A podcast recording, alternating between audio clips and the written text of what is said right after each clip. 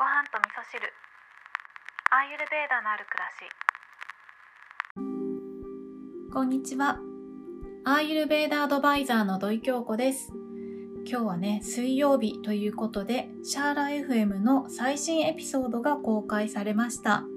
で、今回もですね、前回から引き続き、大豆一健さんをお迎えしたゲスト会なんですけれども、昨日の放送でね、知健さんがあの本に書かれていたおかゆの10の功徳っていうことをね、自分でお話ししていたらですね、早速おかゆが食べたくなって昨日はですねお昼ご飯に、えっと白米とあとナッツをね何種類か入れてでシンプルにねギーと岩塩で味付けしたおかゆっていうのを食べていたんですけどすごくねほっこりしますよねやっぱりおかゆっていいななんて思いながら食べてました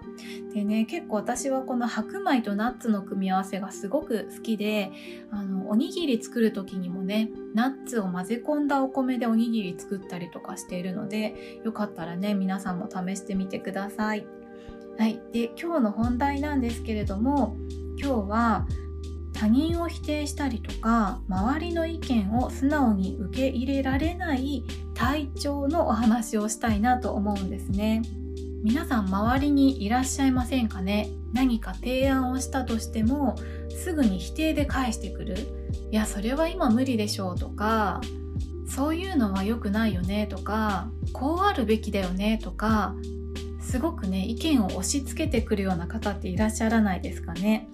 で私はねアーユルベーダを勉強した中でこれってすごく面白いことだなって思ってるのがこの体調と、えー性格の関係なんですけれどもこれはねその方の性格っていうよりは本当は長所として持っている個性なんだけれども体調が乱れることによって悪い面が出てきてしまっているっていう考え方になるんですね。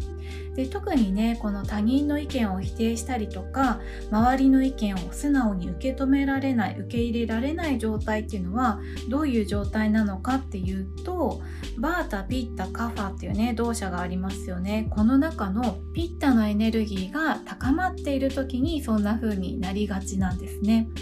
でピッタのお話はね以前もしているんですけれども辛いものを食べたりとかね暑い場所にいたりとかあとは白黒はっきりつけなきゃいけない立場にある人上司だったりとか何かのねチームのリーダーであったりとか人を引っ張っていくような立場にある方っていうのはこのピッタが高まりやすかったりするんですね。あとはですねえ白黒はっきりつけるような格闘技が好きな方だったりとかまたはねちょっと暴力的な映画とかが好きな方とかそういった方っていうのはねこのピッタが高まりやすかったりするんですね。で本来ねもともとピッタが高めの体質の方っていうのもいらっしゃるんですけどそういった方であってもピッタのエネルギーが整っていれば他人の意見もきちんと受け止めて受け止めた上でジャッジするっていう落ち着いいた選択ができる素晴らしいリーダーであったりするんですね。ただねこのピッタが何かの原因で高まりすぎてしまうとそれが悪い風に出てきてしまうっていうことになるんですよね。なのでね今日はねピッタの高まりから他人を否定したりとか周りのね意見を素直に受け止められない人がいるってお話をしたんですけれどももしね周りにそういう方がいらっしゃったとしたらあかちょっと今この人ピッタ高まってるねっていう風に思うと自分のストレスにならなくてねその方を温かく見守ることができるんじゃないかなっていう風に思うんですね。